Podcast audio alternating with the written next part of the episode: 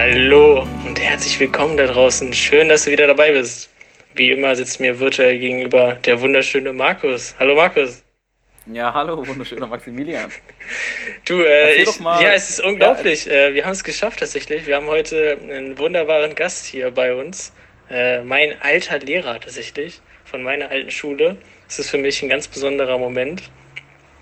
Wir haben ihn heute tatsächlich bekommen und wollen quasi auf letzte Woche aufbauen, auf das, was wir dort besprochen haben. Und wollen ein bisschen über Schule, Schulsystem und äh, ja, mal schauen, über was es noch so geht. Alles quatschen. Genau, und ich, ich glaube, es hat sich ein sehr spannendes Gespräch ergeben. Und die nächsten 30 Minuten werden euer Leben verändern. Genau, viel Spaß, würde ich sagen. Okay, so, dann legen wir los. Äh, sehr cool, dass du heute da bist. Ähm, wir freuen uns sehr, dass du hier den Weg zu uns gefunden hast. Also stell dich einfach kurz vor, wer bist du, was machst du? Ähm, ja, bitte. Okay. Ja, mein Name ist Stefan Koch mittlerweile. Ähm, und ich bin 37 Jahre alt, bin jetzt seit zehn Jahren genau an der IGS Garbsen tätig als Studienrat für Geschichte und Politik. Ähm, wie man das so an äh, IGSen oder an äh, Ganztagsschulen macht, auch natürlich fachfremd unterwegs in Fächern Werte und Normen. Ja, und bin eigentlich hauptsächlich in der Oberstufe unterwegs, also alles 11 bis 13 und vereinzelt im fünften Jahrgang noch. War allerdings auch bis zum letzten Jahr sechs Jahre lang Klassenlehrer. Also auch als Sek 2-Lehrer kommt man nicht darum vorbei, äh, eine fünfte Klasse hochzuziehen. Das macht aber sehr viel Spaß, muss ich sagen, auch wenn die ersten oh, zwei, drei Jahre schon anstrengend sind, logischerweise, weil da steht auf jeden Fall nicht die Wissensvermittlung im Mittelpunkt, sondern eher das ähm, ja, pädagogische. Genau. Zehn Jahre bin ich jetzt dabei und habe in diesem Jahr zum Beispiel meine erste, meinen ersten elften Jahrgang gemacht. Auch sehr interessant. Man lernt also auch nach zehn Jahren immer noch sehr, sehr viel dazu. Und ich würde auch von mir immer noch nicht behaupten, dass ich jetzt nach zehn Jahren der runde Lehrer bin, der jetzt äh, äh, wirklich alles weiß, alles kann, jeden anleiten kann. Also es bleibt ja, auch täglich klar. für mich noch eine Menge zu tun. Hm. Also die erste Frage, die, mir, die, die sich mir direkt stellt, als vielleicht Regionsfremder, was ist denn eine IGS? IGS ist witzig, kannte ich vorher auch nicht. Äh, ich habe mein Referendariat in NRW gemacht ähm, und als dann meine Prüfung bestanden war und ich da schweißgebadet rausgekommen bin, hatte ich schon die Anfrage von der IGS Garbsen und ich musste auch erstmal googeln. Das ist also eine integrierte Gesamtschule. Das heißt, die Schulform vereint also sämtliche sämtliche Schulen einer. Also du kannst dort den Hauptschulabschluss machen, deinen Realschulabschluss machen und wenn du gut genug bist, weitergehen auf die Oberstufe, um dort dann dein Abitur zu machen. Ähm, ja, und die Form ist eigentlich auch für mich die beste gewesen. Ich selbst komme aus keinem Bildungs, Bildungshaushalt, sage ich mal. Ähm, und äh, für mich war Abitur ein Zufallsprodukt. Und daher hatte ich meine Freunde immer schon eher im Realschulbereich und habe das gut für gut befunden, dass man jetzt eine Schulform hat, wo man quasi fünf, sechs, sieben Jahre lang zusammenbleiben kann mit verschiedenen Bildungsvoraussetzungen und verschiedenen Prognosen für Bildungsabschlüssen. Und daher war für mich schon ganz klar, okay, ich bin Gymnasialkind, aber ich möchte ganz gern an der EGS sein, um da halt auch mit Gymnasialleuten zu okay. arbeiten, aber auch mit anderen. Okay. Würdest du, also würdest du denn sagen, das ja. ist, das ist, äh, hat auch Vorteile oder gibt es da auch irgendwie Nachteile von diesem System, Gesamtschule? Also äh, natürlich fangen wir mit den Vorteilen an. Ne? Äh, was ich schon sagte, der Vorteil ist natürlich, du bleibst mit deinen Leuten zusammen, ähm, die verschiedene Bildungsvoraussetzungen haben oder auch verschiedene Prognosen haben für verschiedene Abschlüsse. Hat ist definitiv ein Vorteil und auch, dass halt die Jugendlichen, die vielleicht schon weiter sind oder ja auch cleverer sind, dann halt mit Leuten zusammenarbeiten, die vielleicht ein bisschen mehr Zeit brauchen, für denen es schwieriger ist zu lernen, für denen es schwieriger ist, Inhalte zu erarbeiten und die sitzen sich halt zusammen, wenn sie einigermaßen sozial gut, gut gut gebildet sind, setzen sich zusammen und arbeiten zusammen eben an Inhalten. Das ist die große mhm. Stärke mhm. der Schulform. Äh, Negativfolgen natürlich. Also die, die Überflieger sind, werden dort sicherlich ja. etwas gebremst, weil man eben mit 30 Leuten halt guckt, dass man so das Mittelfeld mitschleift, die ganz schlechten äh, unterstützt und die ganz guten, ja, die kriegen es halt irgendwie allein hin. Und ähm, ich ja. weiß nicht, ob die Bildungsform dann die richtige ist für Überflieger. Also würdest ja. du sagen, es muss auch schon nebenbei quasi dieses klassische System von Haupt, Realschule, Gymnasium muss oder sollte auch weiter bestehen bleiben quasi, dass es die Alternativen gibt? Hm, also ist schwierig für mich. Ich bin natürlich jetzt ein Kind der IGS geworden. Ich kannte vorher auch nur die, das Gymnasium. Ähm, ich bin skeptisch, ob das, das Vorsortieren so gut ist, weil wenn du rausgehst, äh, sei es zum Studium oder zur Ausbildung, triffst du auch nicht auf Leute, die alle äh, einen Bildungsweg hatten. Viele haben das Abitur ja. über Umwege bekommen zum Beispiel. Deswegen finde ich es gut eigentlich, wenn die Jugendlichen oder Kinder zusammen von Anfang an mit Leuten sind, die total verschieden sind. Ich glaube, nur so lernt man das auch in der Gesellschaft später. Ähm, gut, wenn du auch jetzt aus einem Elitenbildungshaushalt kommst und äh, die Eltern waren schon auf Privatschulen, dann ist klar, dass die Leute ihre Kinder sicherlich nicht auf eine IGS schicken werden. Ja. Weil die von vornherein klar ist, die werden nicht mit Hauptschülern jemals in Kontakt kommen. Gymnasium, Gymnasium wirst du nicht abschaffen. Das ist ja okay, dass es das gibt, aber ich denke, die Gymnasien müssen sich definitiv ein bisschen mehr öffnen, auch für, für, für Schülerinnen und Schüler, die vielleicht keine gymnasiale Prognose bekommen haben. Ne? Also aber, ja, aber, ja. ja, aber sind die Gymnasien nicht schon sehr offen mittlerweile? sind sie schon geworden, definitiv. Aber trotzdem hast du halt in jeder größeren Stadt deine, deine, deine Gymnasien, die halt da schon, wie soll man sagen, ja, die, die, die alten Bildungsstätten sind. Und ich glaube, dass die schon noch genau hingucken, wer kommt da aus, okay. welcher, aus welcher Region, aus welchem Stadtteil. Das, das glaube ich schon noch. Aber ja, du hast recht. Die mussten sich auch öffnen, die mussten auch Ganztagsschule werden und die haben, sind auch auf einem guten Weg, glaube ich. Ja, ich, war, ich war ja auch von der Gesamtschule und ich habe das auch als mega positiv eigentlich wahrgenommen, dieses dieses, diese Vielfalt, das du, was du gerade gesagt hast, mhm. dass man quasi gemeinsam, jetzt unabhängig davon, wo äh, der Mensch herkommt, äh, lernen kann. Und ich glaube, ich war natürlich nicht auf dem Gymnasium, aber ich glaube auch so von Erzählungen, dass halt äh, das in solchen Gymnasien meistens ein bisschen zu kurz kommt. Und dass ja. da eher Menschen zusammen sind, die halt ähnlich lernen. Ja, du hast es ja selbst ja. erlebt. Ähm, Markus, du willst noch was sagen? Ja, also ich, ich, war ja, ich war ja auf einem Gymnasium ja, aber halt wirklich auf einem Dorfgymnasium, wo halt wirklich, ja. so, da gab es nicht viele Alternativen. Ähm, es gab, natürlich gab es noch realen Hauptschulen, aber Gymnasium war wirklich vollgepackt. Da waren halt wirklich sechs Klassen, A30 Schüler in jedem Jahrgang. Und da war halt trotzdem ein sehr, sehr, sehr bunter Mix. Ja, also ich glaube, wenn du. auch nochmal anders auf dem Dorf. Also, genau. Ich, ich schätze schon, dass in der Großstadt schon diese Elitenschulen gibt. Mhm. Aber vor allem im ländlichen Raum glaube ich auch, dass du an einem Gymnasium eine sehr gesunde Mischung hast aus äh, verschiedenen, verschiedenen äh, Hintergründen, die dann aufeinandertreffen und sich positiv ergänzen. Kannst du definitiv haben. Ähm, in den Städten nochmal anders, aber selbst in den Städten wirst du dann eine, eine, eine, eine Klassifizierung haben zwischen Gymnasien, die in etwas betuchteren Stadtteil liegen und Gymnasien, die halt in ja, etwas sozial schwächeren sind. Das glaube ich auch. Und Gymnasium ist auch per se überhaupt nicht abzulehnen oder per, per, per se schlecht. Das glaube ich auch nicht. Auch da gibt es genug Kollegen, glaube ich, die einen anderen Ansatz haben, als ich das kennengelernt hatte, noch auf meiner Referendariatsschule zum Beispiel. Das war sehr unangenehm teilweise, als ich erleben musste, dass da die, äh, die Kollegen doch sehr abfällig waren gegenüber Schüler und Schüler. Der Schüler quasi nur so als Arbeitsprodukt gesehen wurde. Das ist, Maxi mhm. wird das bestätigen können, auf, auf der EGS definitiv anders, weil da bekommst du noch eine Chance und noch eine Chance und noch eine Chance und eigentlich kann man das Wort Chance gar nicht mehr hören. Aber im Endeffekt. Ja, aber deswegen habe ich es auch geschafft, ne? genau ja, das ist äh, auch eine Möglichkeit. Ja, es ist, ja, also wir, wir sitzen auch im, natürlich sitzen wir im Lehrerzimmer zusammen und denken, meine Güte, wie konnte der das in die Oberstufe schaffen? Wieso hat der eigentlich jetzt hier die Chance, Abitur zu machen? Ja, aber letzten Endes ist es ja das, wozu die Schule da ist, dass du halt jeden irgendwie herausfordern sollst und auch dazu hintreiben sollst, dass er das Beste aus sich rausholt. Und wenn er halt am Ende das Abitur schafft, dann ist alles gut, dann haben wir das doch erreicht. Ähm, der wird dann wahrscheinlich kein, äh, kein Harvard-Professor werden, aber das muss er ja auch nicht sein. Und muss ja. ja auch eigentlich nicht jeder Abitur haben. Deswegen sind wir da eigentlich, eigentlich, eigentlich insgesamt auf dem falschen Weg, dass wir jetzt sagen, ja, Abitur ist jetzt die, Voraus die Voraussetzung für alles. Ja. Hast du, so. hast du, eigentlich das Gefühl, also du äh, bist ja jetzt schon seit zehn Jahren, meinst du, ähm, ja. Lehrer, dass sich äh, in den Kindern oder in den Generationen irgendwas geändert hat? Von, von, weiß nicht, damals, wo ich irgendwie noch auf Schule war, zu heute, ist da irgendwie was markant anders geworden? Hast du da irgendwas gemerkt schon? Ich weiß gar nicht mehr, wann du raus bist. Ja, ich habe 2016 Abi gemacht, also so lange ist es noch gar nicht her. Ja, ja aber, also, ja, aber äh, vielleicht auch gerade vom Anfang, als du angefangen mhm. hast, Lehrer zu sein, zu jetzt, zu den ja. jetzigen Schülern, hat sich da wirklich schon merklich was geändert durch diese ganze neue Kultur, die aufgekommen ist, durch dieses krasse Internetbewusstsein bei jungen Menschen. Ja. Merkt Definitiv. man da was im Unterricht? Definitiv. Also zum einen erstmal vom, vom Menschen selbst. Ich habe das Gefühl, dass die, gerade die jüngeren Jahrgänge, also 5, 6, 7, von Jahr zu Jahr, ich nenne es positiv selbstbewusster werden. Ähm, also ich kenne es halt noch aus meiner Schulzeit. Das war ja dann, wenn ich so 12, 13 war, Mitte der 90er. Äh, wir hatten mega Respekt erstmal vor älteren Schülern und wir hatten mega ja. Respekt vor, vor, vor, Lehrern. Wir haben die also gar nicht angequatscht auf dem Treppenhaus, schon gar nicht. Wir haben die gegrüßt, guten Tag, auf Wiedersehen. Ja. Ähm, mittlerweile weiß ich nicht. Einerseits finde ich es gut, dass die Schülerinnen und Schüler ohne Angst in die Schule gehen und da jeden auf Augenhöhe begegnen können und auch mal einen Spruch machen können. Das ist in Ordnung. So bin ich auch als Lehrer. Ich mache auch Sprüche.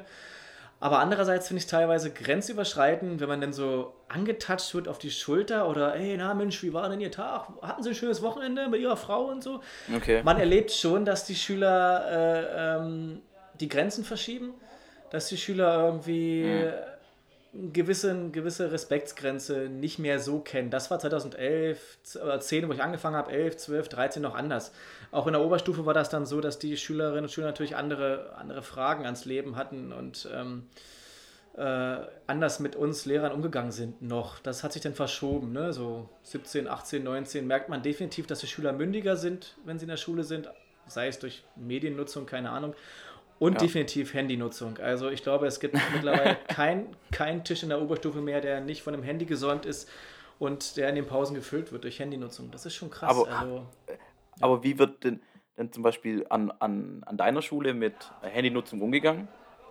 Also zum Beispiel bei mir war es doch recht strikt, also da durfte kein Handy überhaupt in Sichtweite sein im Unterricht. Mhm. Also nicht mal im also, Ansatz, so in der Tasche weggepackt. Das war auch mal so bei uns. Maxi müsste es, glaube ich, noch wissen. Das war ja. bei uns auch mal so. Mittlerweile ja, man musste das dann gelockert. abholen im Lehrerzimmer sogar. Ja, genau. Das war sehr gut. ähm, ich glaub, also habe ich gehört von einem Freund. Hast gehört von einem Freund, der einen Freund hat, der schon mal das Handy abgegeben musste. Ähm, ich glaube, seit einem Jahr haben wir eine etwas striktere Handyregelung, was so Jahrgänge 5 bis 9 oder so angeht. Das heißt, die dürfen die mhm. auf jeden Fall nicht benutzen, außer halt durch äh, Hinweis des Lehrers oder der Lehrerin. Ähm, sonst müssen die eigentlich weg sein, in der Tasche verschwunden sein. Oberstufe darf es dabei haben, darf es auch nutzen in den Pausenzeiten, auf den Jahrgängen, ähm, aber im Unterricht eigentlich generell auch nur auf, auf, auf Maß oder auf Hinweis des Lehrers rausholen, damit arbeiten, in den Arbeitsstunden damit arbeiten, ja auch. Ähm, aber, aber hm, ja. Den Punkt finde ich jetzt sehr spannend, dieses nach Hinweis des Lehrers damit arbeiten. Mhm. Kannst du es noch, noch mal ein bisschen ausführen? Nicht ein spannendes also, Konzept. Wir haben hier die Arbeitsstunden bei uns. Oder jetzt sogar sind wir ja Deutenschule äh, ganz fest im Stundenplan, zwei Stunden pro Tag, wo sie halt freies Arbeiten haben. Dort nutzen die natürlich ihre Handys. Sie sind dann auch automatisch freigeschaltet im WLAN, damit sie ihre Aufgaben, Rechercheaufgaben äh, äh ohne, also ohne Nachfragen beim Lehrer machen können. In der Unterrichtszeit ist es dann so, mhm. dass die Handys eigentlich generell vom Tisch verschwinden müssen und halt nur nach Aufforderung herausgeholt werden sollen. Und das ist auch okay so, weil ihr, ihr kennt das selbst. Ich bin auch nicht anders. Äh, wenn das Handy draußen ist, dann kommt eine WhatsApp oder eine SMS. Eine SMS ja. gibt es ja schon fast gar nicht mehr. Und dann guckt man halt notgedrungenermaßen drauf. Und das ja. stört schon. Ne? Äh, wenn es jetzt schon um die Handynutzung ging, um, um ein bisschen digitale Lehre ja damit auch. Mhm. Ähm, wie war denn die Corona-Zeit? Für dich als Lehrer und hat sich mhm. dadurch schon merklich was geändert in der Unterrichtsgestaltung und wie man, wie man das von, vom Ansatz her das ganze Thema sieht? Ja, die Frage habe ich gewartet. Ähm, aber in, also positiv muss ich sagen. Also die Schule hat, glaube ich, in der Corona-Zeit erst gemerkt, welches Potenzial dahinter steckt und welche Möglichkeiten man hat. Also wir arbeiten ja mit diesem iSurf-Netzwerk, das müsste Maxi kennen. Markus, ich weiß nicht, ob du iSurf kennst. Nee, noch nie gehört. Okay so eine Art interner Bildungssurfer, eine Software für Schulen zur Unterrichtsorganisation, zur Arbeitsorganisation. Also du hast dort eine Cloud, du kannst dort Material hochladen, du hast dort ein äh, Video-Chat-Modul, du hast dort ein Messenger-Modul und was wir jetzt neu kennengelernt haben, in der Corona-Zeit ein Aufgabenmodul. Das heißt, die, die Lehrer, die Kolleginnen und Kollegen laden dort per PDF oder per Docs äh, ihre, ihre Aufgaben hoch. Die Schülerinnen können das ständig mhm. von überall abrufen, können da ihre Ergebnisse hochladen. Ich als, ich als Lehrer sehe halt, welcher Schüler was, wann, wo hochgeladen hat. Ich kann es gleich direkt online auch bewerten, Kommentare ranschreiben. Die, die Schülerinnen kriegen sofort eine Rückantwort darauf. Das kam neu hoch. Viele Kollegen nutzen das. Ähm, und wir haben gemerkt, dass wir wirklich als Schule ganz gut aufgestellt sind, da wir ja in, in, jedem, in jedem Lehrerzimmer ähm, genügend Rechner stehen haben. Das Problem, was wir gemerkt haben, ist ja. tatsächlich auch im Jahr 2020 noch so, dass wir gemerkt haben, ja, ist schön, dass wir das alles haben und dass wir technisch arbeiten können, digital arbeiten können, aber viele Schülerinnen und Schüler haben nicht die Möglichkeit ja. zu drucken, ja. zu lesen. ja, oder irgendwas abzurufen, weil sie halt einfach im höchsten, im höchsten Fall oder im besten Fall noch ein Handy haben. Aber wer, wer liest schon zehn Seiten PDF auf dem Handy? Das ist ja eine Katastrophe. Ja, ähm, finde ich auch spannend. Aber zum Beispiel dann finde ich es spannend, dass du jetzt von Druckern redest. Ja. Das wäre jetzt das Letzte, was mir einfallen würde, wenn es um digitale Lehre, Lehre geht. Sagen, hey, hier Drucker. ist eine PDF, druck ja. die doch mal aus. Na, nee. weiß nicht. Also. das ist wirklich krass. Also man kann sich das gar nicht mehr vorstellen, aber es gibt Haushalte, die haben halt keinen Drucker zu Hause. Also, Entweder ich, ich habe auch keinen Drucker. Ja, ich habe auch keinen Drucker. Ja, ich mache alles halt digital einfach. Genau. Nur digital. Aber wenn ich halt sage, oder wenn die Schüler halt das gar nicht anders bearbeiten können, ne, weil sie halt zum Beispiel kein Pen haben fürs Tablet, also müssen sie es ja ausdrucken ja. und dann bearbeiten und ja, dann können, ja. abfotografieren und wegschicken im, im, besten Fall. Aber wie gesagt, äh, hatte auch ein, zwei Schülerinnen und Schüler dabei, die waren jetzt, sollten Portfolios abgeben zur Berufsorientierung, quasi eine Begleitung des Arbeitsprozesses äh, im Fach Politik, Wirtschaft. Ja, und äh, die haben mir halt gesagt, wir können es erstmal nur digital machen weil äh, wir können es zu Hause nicht ausdrucken. Es funktioniert nicht. Wir haben keinen Drucker. Ja. Oder, ich, oder ich muss warten, bis der Papa wieder auf, aus dem Homeoffice zu Hause ist und äh, oh Quatsch, aus dem Homeoffice wieder in Betrieb ist, weil da gibt einen Druck, gibt's einen ja. Drucker. Ja. Ich meine, wir sind damals noch zum Copyshop gelaufen und oh. haben, haben, da unseren Kram ausgedruckt, aber das, darauf kommen die Schüler halt noch nicht so. Und kostet Geld. Ja, gibt es dann zum Beispiel, bei, ja, zum Beispiel bei uns an der Universität gibt es das Konzept, dass wenn zum Beispiel Studenten jetzt in der Corona-Zeit kein Geld für einen Laptop hatten, Mhm. Da gab es so einen Notfonds, wo sie da mit Laptops versorgt wurden und auch vielleicht das Geld ja. zur Verfügung gestellt bekommen. Gab es sowas bei euch auch dann in der Schule? Das Bei Schülern, die, die keine Möglichkeit hatten, um an Laptop zu kommen so schnell? Mhm. Ja, die waren ja ziemlich aufgeschmissen, würde ich sagen. Definitiv. Also wir hatten gerade im fünften Jahrgang, fünften, sechsten Jahrgang, weiß ich das auf jeden Fall, dass wir da pro Jahrgang mindestens 10 bis 15 Leute hatten, die definitiv keine Chance hatten, zu Hause zu arbeiten. Ja, also mhm. unsere Schule hat dann schnell in der Corona-Zeit äh, Laptops bereitgestellt, die normalerweise Arbeitscomputer gewesen wären, Arbeits-PCs ja. gewesen, Arbeitslaptop gewesen wären. Ja. Die haben sie jetzt bereitgestellt, konnte man sich ausleihen, abholen und die Stadt Garbsen hat eigentlich ziemlich schnell reagiert und gesagt, äh, wer was benötigt, kann sich an uns wenden, also an diesen Sozialbereich der Stadt und hat ja. dort auch schnell welche leihen können. Ah, okay. Also ja, ja, da hat man ziemlich schnell reagiert, finde ich. Fand ich auch ganz gut, dass das dann doch so gut so schnell funktioniert. Aber das wird definitiv für die Zukunft, ähm, war das ein Hinweis, da genauer zu gucken, wie man, wie man das machen soll in der Schule. Also entweder gibt man jeden echt ein, Tablet an die Hand, ja, wenn man ja. die Schule betritt und sagt, hier, das ist jetzt ein Leihgerät, meinetwegen für sechs Jahre. Und ja. Oder, oder dass man die mit Gutschein ausrüstet und sagt, hier, kauft euch eins. Aber ihr wisst ja selbst, also für 300 Euro, ja, kriegst du ein Tablet, aber was ist da drauf? Und welche Software? Das ist ja, für 300 Euro ist ja ein Witz. Das wird nicht funktionieren.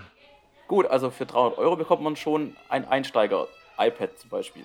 Ja, dann bezahlst du aber schon mal dann, Das ist okay, aber dann bezahlst du ja zum Beispiel, wenn du, also LibreOffice in allen Ehren, aber äh, da ist dann das Office-Programm von, von Microsoft dann doch schon deutlich entspannter äh, mitzuarbeiten. Das kostet ja definitiv ja, schon mal eine, eine, eine, Lizenzgebühr, meistens jährlich.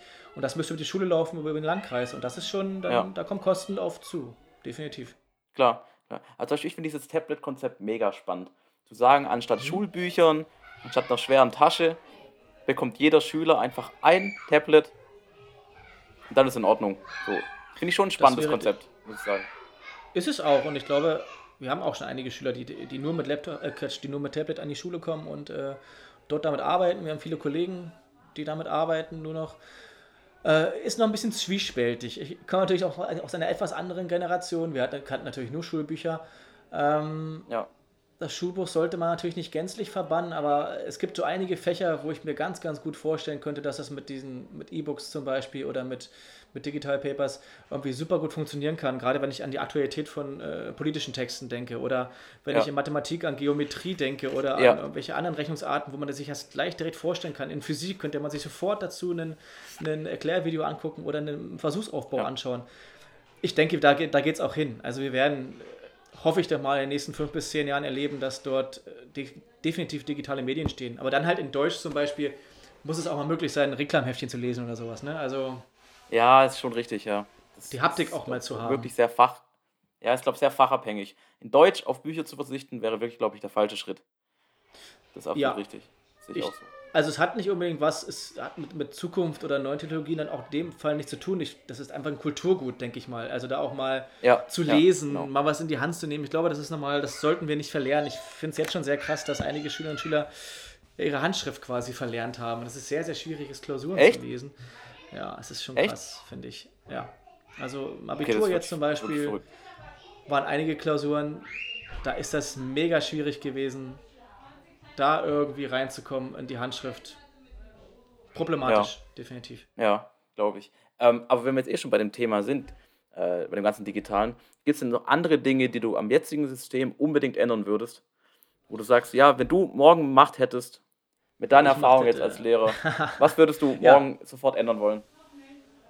Was ich zuerst machen würde, glaube ich, ist so Klassengrößen beschränken. Ja, ähm, genau. Ich würde ich würd versuchen, dass man mit vernünftigen Größen arbeitet. Ich weiß nicht, wenn ich es mir aussuchen könnte, wenn ich genug Geld hätte, würde ich sagen 15 bis 20 Schülerinnen und Schüler. Ich würde gucken, dass die Schulgebäude möglichst schnell renoviert werden und so gestaltet werden, dass es echt eine angenehme Atmosphäre ist. Ähm, was würde ich noch machen?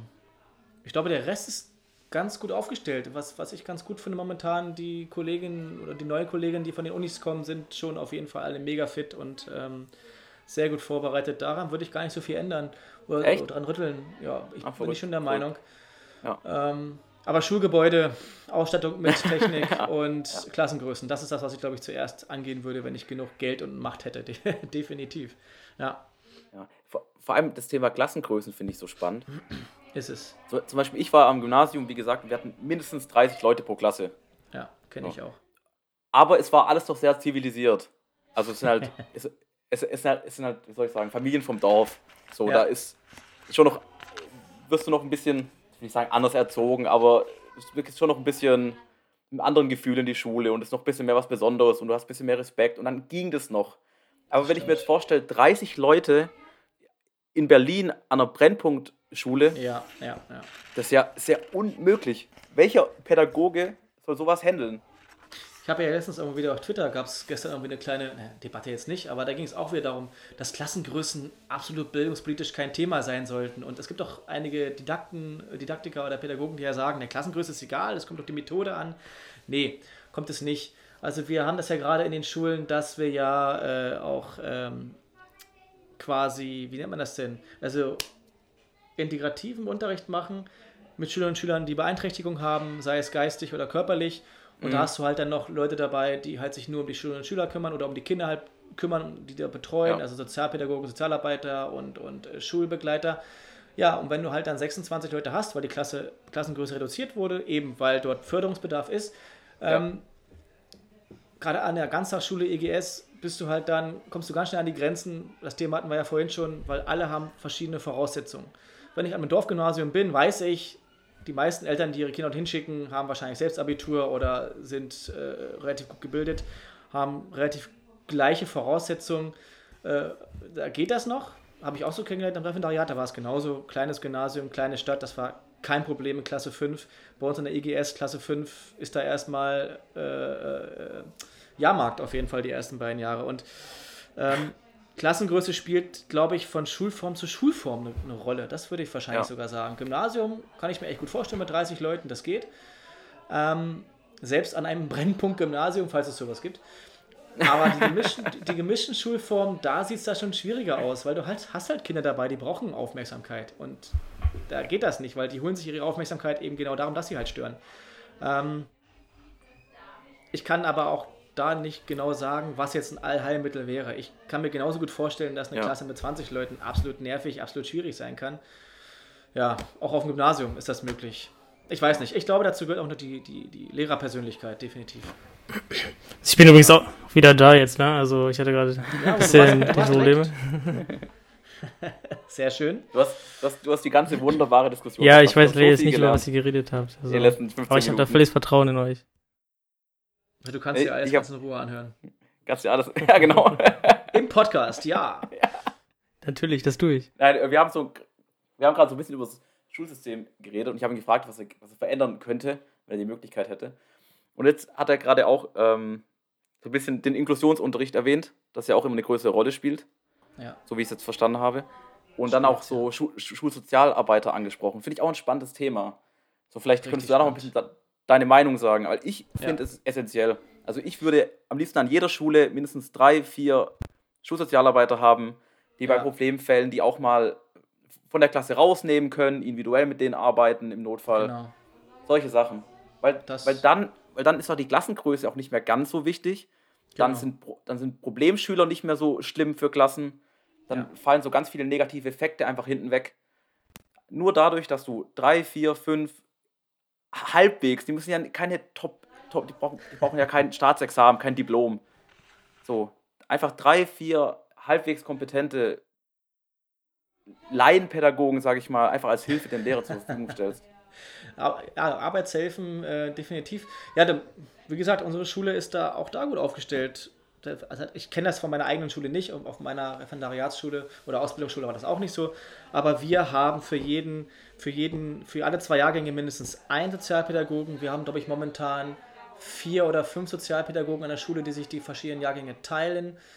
Äh, wir haben Reflexionsräume in jedem Jahrgang. Das heißt, die, äh, die Schüler, die halt besonderen Förderungsbedarf haben, gehen halt dann auch raus in den Arbeitsstunden oder in den Übungsstunden, wo halt klar ist, das ist jetzt zu schwierig. Dann gehen die Schulbegleiter oder die Schulbetreuer mit denen raus und gehen quasi in die Reflexionsräume, nennt sich das halt, um dort halt gezielt an mhm. den Themen in vereinfachter Form differenziert zu arbeiten. Ähm, also von daher, ich kenne das seit zehn Jahren gar nicht anders und es ist okay. auf jeden Fall ein, ein Muss für jede Schule, dort, je nach, Klasse, je nach Schulgröße, ist klar. Wir, sind, wir, haben, wir haben 2000 Schüler und Schüler, ist klar, dass wir dort fünf Sozialpädagogen haben, die dort 2000 Schüler. 2000 ja, wir haben so Schüler Zwischen 1800 noch was und 2000 Schüler sind bei uns. Eieiei, okay. Wir sind pro Jahrgang sind wir äh, sechszügig. Ne, das stimmt gar nicht. Doch, sechszügig. Siebenzügig zum Teil sogar. Ne, das stimmt gar nicht. Maxi, hilf mir mal kurz. War man nicht sogar achtzügig? Wir sind achtzügig. Genau, in der Nein, Elfen, ja, also, pro Jahrgang. Also, genau. Also, also, ja, also Klassen pro Jahrgang, meinte er. Im, El im 11. Jahrgang sind es sechs, letztes Jahr waren es mal sieben und es sind, glaube ich, acht, genau, genau, acht pro, acht pro Jahrgang. Also acht fünfte Klassen, acht sechste Klassen und das ist jeweils bis von 25 bis 30 Schülern, 240 pro Jahrgang. Genau. Ja. Ähm, Sozialpädagogen. Ja, also bei uns geht es gar nicht ohne. Also wir werden ja total, wir werden total verloren. Ähm, aber auch das Konzept dort ist halt sehr gut. Ja. Ich glaube, die stoßen auch schon an ihre Grenzen, weil, wie du schon sagtest, es gibt immer Streitereien, es gibt teilweise Probleme, ja. die werden in die Schule getragen, es gibt Probleme, die können zu Hause nicht gelöst werden, die werden in der Schule kompensiert. Ähm, ich weiß von den Sozialpädagogen, dass wir teilweise sehr schwierige Fälle haben an den Schulen, ähm, wo die Sozialpädagogen dann froh sind, dass sie an den Schulen wenigstens an die Kinder rankommen, weil das zu Hause nicht passiert.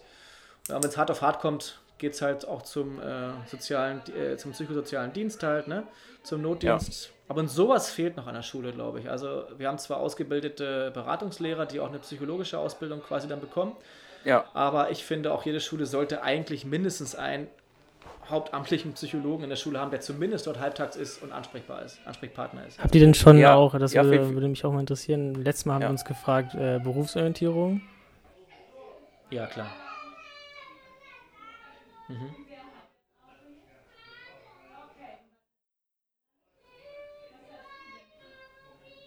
Mhm. Genau, hatten wir auch. Ja, ja. Also, da du weißt, dass wir ausbildungsfreundliche Schule sind, äh, wir haben ja tausend verschiedene Labels. Äh, wir haben zurzeit, glaube ich, drei Berufsberater bei uns im Haus, die dort ständig sitzen teils von der Berufsagentur, teils von anderen Bildungsträgern der Stadt zum Beispiel, wo sich die Schülerinnen ja immer hinwenden können, wenn sie Probleme haben, sich zu bewerben. Oder die helfen dann auch bei äh, der, der, der, dem Finden von Praktikumsplätzen, Finden von Ausbildung. Und das, wir haben ja in Jahrgang 8, 9 und 10 schwerpunktmäßig Berufsorientierung. Ähm, und da hatten wir es tatsächlich auch schon mal in einer Woche gemacht, dass wir die quasi Eltern geholt haben, die ihre Berufe vorgestellt haben.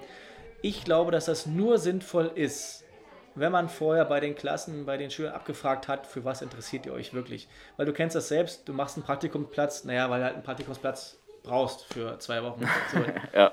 In neun oder zehn. Ja, und dann gehst du halt genau irgendwo in den CD-Laden ja. und sortierst CDs ein, so wie ich damals. Oder, oder gehst halt zu Papa, zu Papi, zu VW oder Conti, weil du halt weißt, da kriegst du halt schnell was. Aber es macht kaum jemand wirklich etwas, weil er weiß, Mensch, das könnte meins sein. Ist aber auch schwierig. In 8, 9, 10, wer weiß denn schon, was er da machen möchte?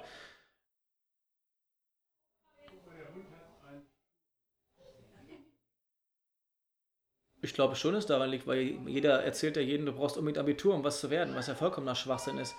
Ähm und die Berufe, die die Eltern meistens mitbringen können oder zeigen können, ja, sind vielleicht auch die Sachen, überhaupt vielleicht keine Berufe, die, die, die irgendwie von Interesse sind. Deswegen haben wir bei uns ja, immer die gleichen Leute im Haus. von ja, Conti oder VW. Es fehlen einfach die Astronauten. So. Zum Beispiel. Die, die, Raketenwissenschaftler, so die spannenden Berufe, die dann reinkommen und. Ja, obwohl es komisch ist, weil wir haben ja die Uni, die Uni vor der Haustür. Das heißt, aber gut, ach, ja, also wir haben, wir haben ja Kooperationen. wir haben ja die, die, die, die, die Schüleruni, wo denn die Schüler da aus der Oberstufe da einmal die Woche zu den Vorlesungen gehen können. Also wir haben das schon, aber das holt immer nur die Leute ab, die eh schon wissen, wo sie hingehen wollen. Wir haben, ich finde, es ist noch schwieriger, obwohl wir schon so viel machen, es ist immer noch schwieriger, ähm, äh, Schüler an die Hand zu nehmen, die halt noch nicht so genau wissen, was sie machen wollen. Also die kriegst du halt kaum. Ja. Das ist extrem ja. schwierig. Für die meisten zählt dann halt nur, ja, ich brauche einen tollen Job, weil ich viel Geld verdienen möchte, ich möchte mir einen BMW kaufen oder einen Mercedes kaufen. Das scheint dir momentan extrem wichtig zu sein. Und kon das konkret, ist, richtig, ja.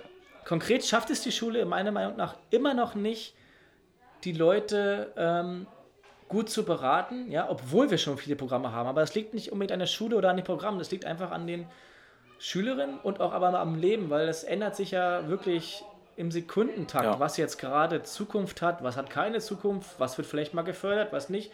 Und das ist total spannend, weil die Berufe, die Zukunft haben, Pflegeberufe zum Beispiel, ja, das will kein Schwein machen. Das möchte keiner machen, weil sie aber auch genau wissen, das wird schlecht bezahlt. Ja, ich, ich, Ja, eher ja, das. Also, ich, also Bezahlung nee, das, das, sehe ich gerade gar nicht, gar, nicht, gar nicht so. Ich habe ja jetzt Portfolios gelesen und ganz, ganz viele Ziele oder Werte, die dort stehen für die, alte, für die spätere Lebensplanung, heißt es, äh, bei den Schülern heißt es, sie würden gern helfen, sie möchten gerne einen Beruf haben, der natürlich gut bezahlt ist, der flexible Familienplanung erlaubt und der halt mir ermöglicht, anderen Menschen zu helfen. Ich glaube nicht, ich glaube, die haben schon Bock zu helfen, aber ganz ehrlich, ah, okay. ja. du willst doch auch keine alten Oma oder keine alten Opa da äh, vom Klostuhl hochheben für 1800 ja. Euro brutto, wenn es noch hochkommt. Das ist eine Katastrophe. Und ich glaube, das Bild wird momentan vermittelt und wenn wir da mal ja, zu einer, hm, ja, wie man sagen, zu einer anerkennenden Art und Weise kommen, für einige Berufe, dann würden wir auch definitiv mehr Schülerinnen und Schüler in der Schule abholen können. Aber ähm, ist es schwierig. Ja.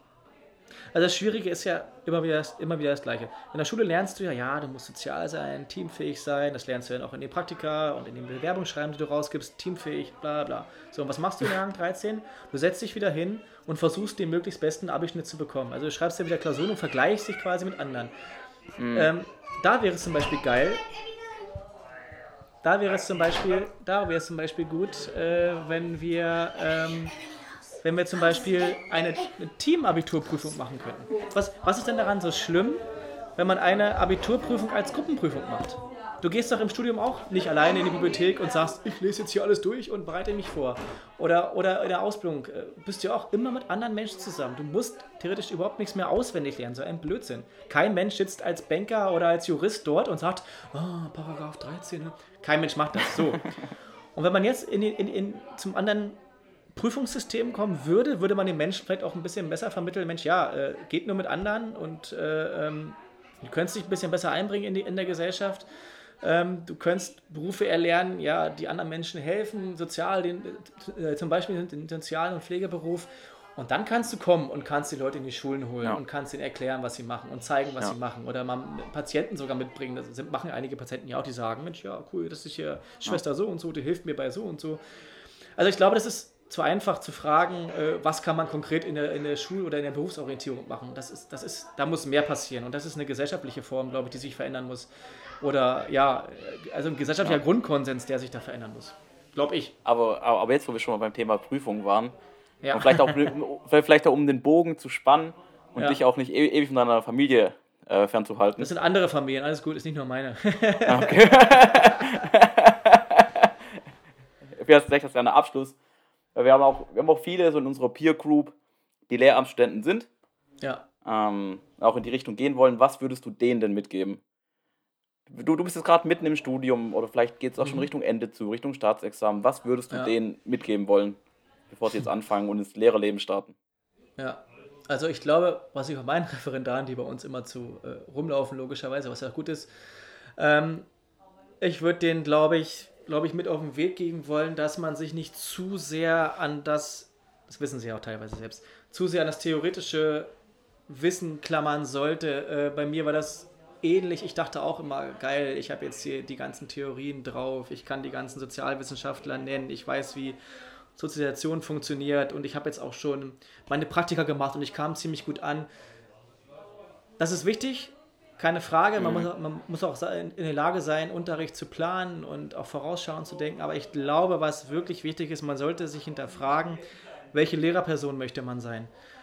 Wie möchte man mit den Schülern umgehen? Auf ja. welcher Höhe? Also auf, ja, von welcher Perspektive aus willst du die Schüler betrachten? Ähm, man sollte sich, glaube ich, vorher ja. viele, viele Gedanken machen über den Umgang mit den Schülern. Wo will man sie abholen?